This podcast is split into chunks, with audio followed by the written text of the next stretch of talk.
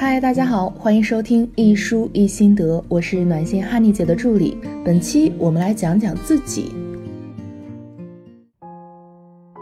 我们是谁？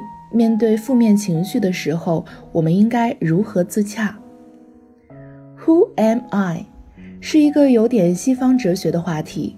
对于东方人的我们来说，可能会更多的思考我们能成为谁。其实，想要成为心中所想之人，首先要明白我是谁。成龙曾经在自己的自传里讲到：“当有一天我发现我不是什么大明星，也不是别人敬仰的大哥，不懂什么特别高深的学问，只是一个学武术的从市井里出来的平民而已。”喜欢和哥们儿勾肩搭背，总是热热闹闹的家伙，我才觉得舒服，这才是真实的我。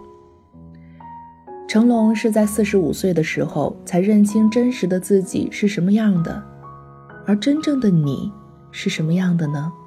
你知道吗？我们今天就通过《认识自己、接纳自己》这本书来认识一下你到底是什么样的，如何接受真实的自己。认识自己，接纳自己。这本书的作者是积极心理学之父马丁·塞利格曼，主要从事习得性无助、抑郁、乐观主义、悲观主义等方面的研究。他致力于通过改变认知，帮普通人增加幸福感。到目前为止，塞利格曼已经出版了二十一本书。认识自己，接纳自己是塞利格曼积极心理学的经典著作之一。书中讲到，我们经常会有三种负面情绪：焦虑、抑郁、愤怒。根据改变这三种情绪，我们能够更真切地认识自己。先讲一个发生在我身边的事儿。然然工作有一年了，进现在这家公司后，他迎来了一个职业的小高峰，策划案经常被老板表扬，合作谈判都被老板叫上，他也越来越自信，工作劲头十足。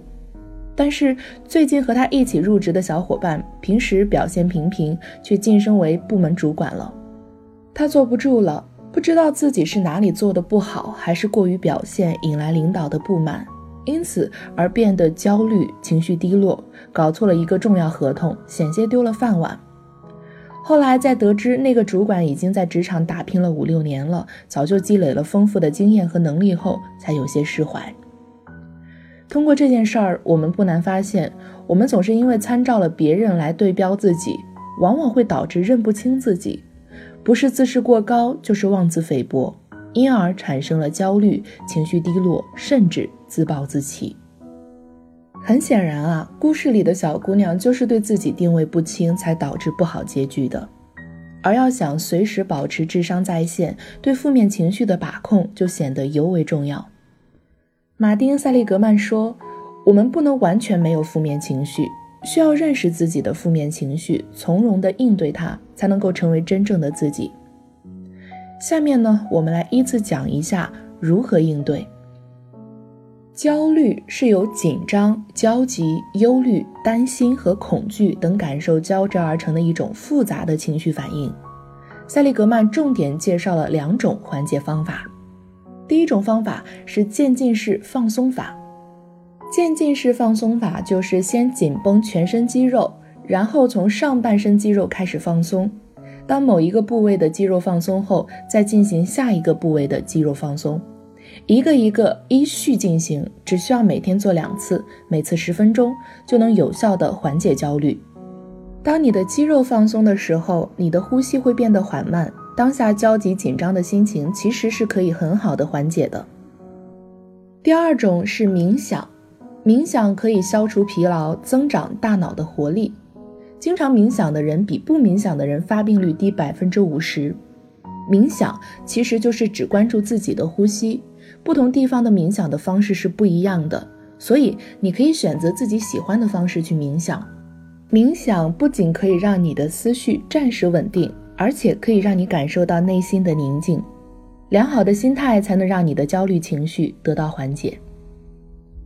情绪低落表现为对事情提不起气，甚至会有点自我否定。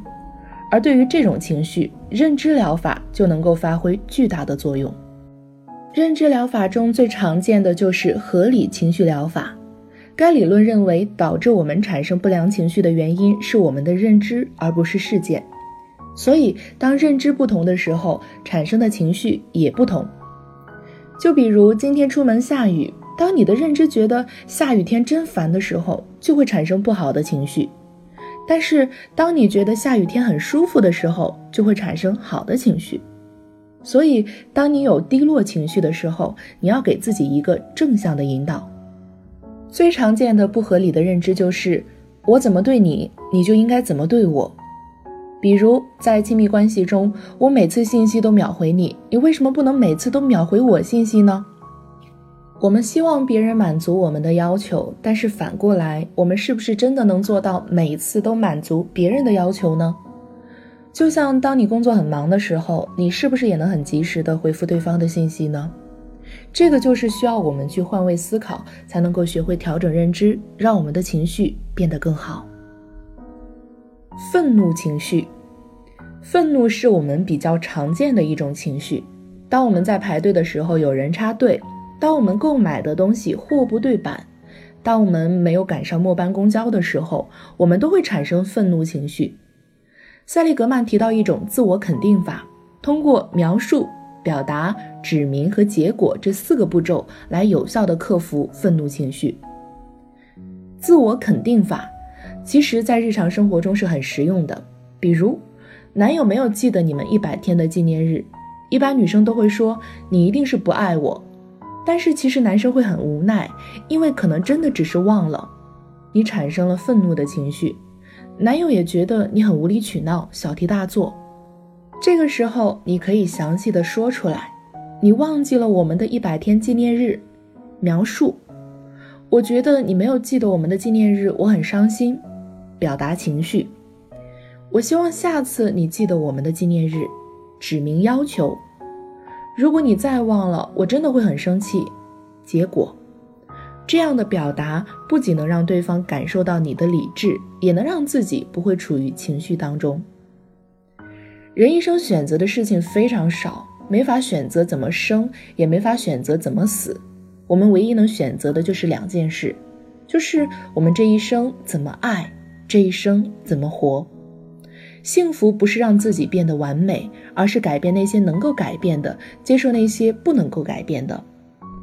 最近经常收到小仙女给我们私信留言说特别焦虑，这其实是很多人的现状。马上奔三了，工作一般没有伴侣，年龄带来的压力好像一直都在增大，于是开始着急，开始不知所措，每天做梦都在想着怎样才能摆脱这种状态。虽然也都知道这是心态问题，但就像是明白很多道理，却依然过不好这一生一样，本题还是无解。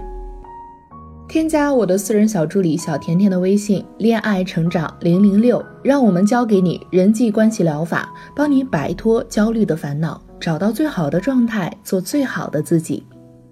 好啦，今天的节目就到这里，让我们下周如约相见。